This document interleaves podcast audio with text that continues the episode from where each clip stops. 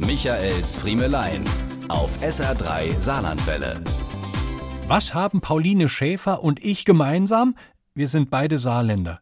Was trennt uns? Die Sache mit dem Turnen. Ich habe mir in der sechsten Klasse mal am Barren die Nase gebrochen. Pauline hat uns gerade in Tokio vertreten.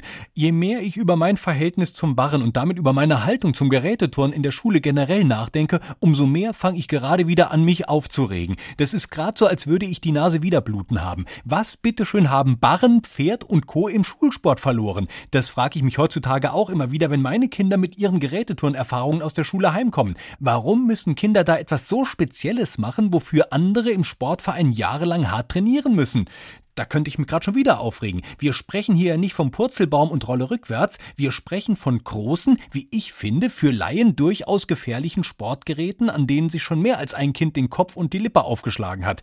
Das sind dann die Momente im Schulsportjahr, in denen die drei Mädchen und zwei Jungs, die im Turnverein sind, jubilieren und mal brillieren können, während alle anderen die ganze Zeit denken, wann ist denn dieses Schuljahr endlich vorbei? Aber es gibt doch die Hilfestellung, werden viele jetzt sagen. Ah, Hilfestellung. Wenn's mies läuft, ist es einer von den Sportlehrern, der die Hilfestellung an die Sportflachpiepen aus der Klasse delegiert, während er selbst eine Station weiter die Reckstangen für die nächste Disziplin in den Hallenboden rammt.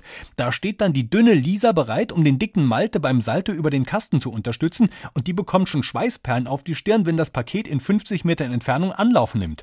Liebe Kinder, die ihr das alles noch mitmachen müsst, was bin ich froh, dass ich nicht mehr in der Schule bin. Michaels Friemelein. Jede Woche neu auf SR3 Saarlandwelle.